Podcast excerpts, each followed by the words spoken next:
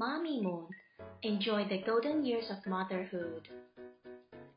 The Boy Who Cried Wolf by Elizabeth Adams. Long ago, a boy watched his sheep near a village. One day, he was bored.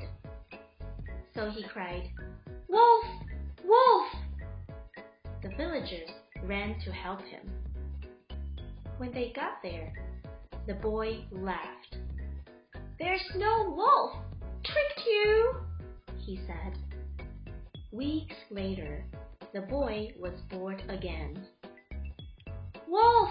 Wolf! he cried. Again, the villagers ran to help him.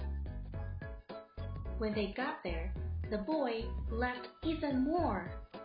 The villagers were annoyed. The next day, a wolf did come. Wolf! Wolf! cried the boy. But this time, nobody came, and the sheep ran away. So the boy went home without his sheep. Boys and girls, do you think the little boy did the right thing? You may talk about it with your parents.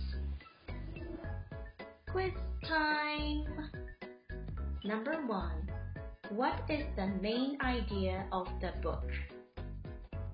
The boy is always crying wolf when there is no wolf. Number two. Why do you think the boy keeps crying wolf? Because he is bored. Number three. Why do the villagers come to help the boy? They thought he was being attacked by the wolves. Number four.